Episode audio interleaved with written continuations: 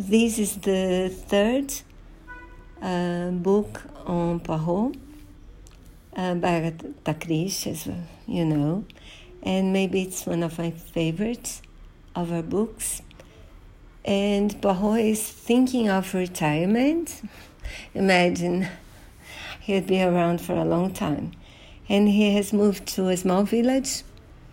Uh, Hastings is not around, he's moved to another continent. And Poirot is the new neighbor of a doctor and his sister. There is this uh, man who, who is the richest man in the village who is murdered, and uh, Poirot is, you know, he's he decides to not to retire anymore and help, and um, and the doctor um, is a helper of Poirot, who also tells the story.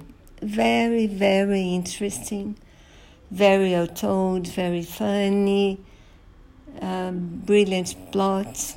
I think it's a it's a, a book you must read if you are interested in Poirot and Agatha Christie.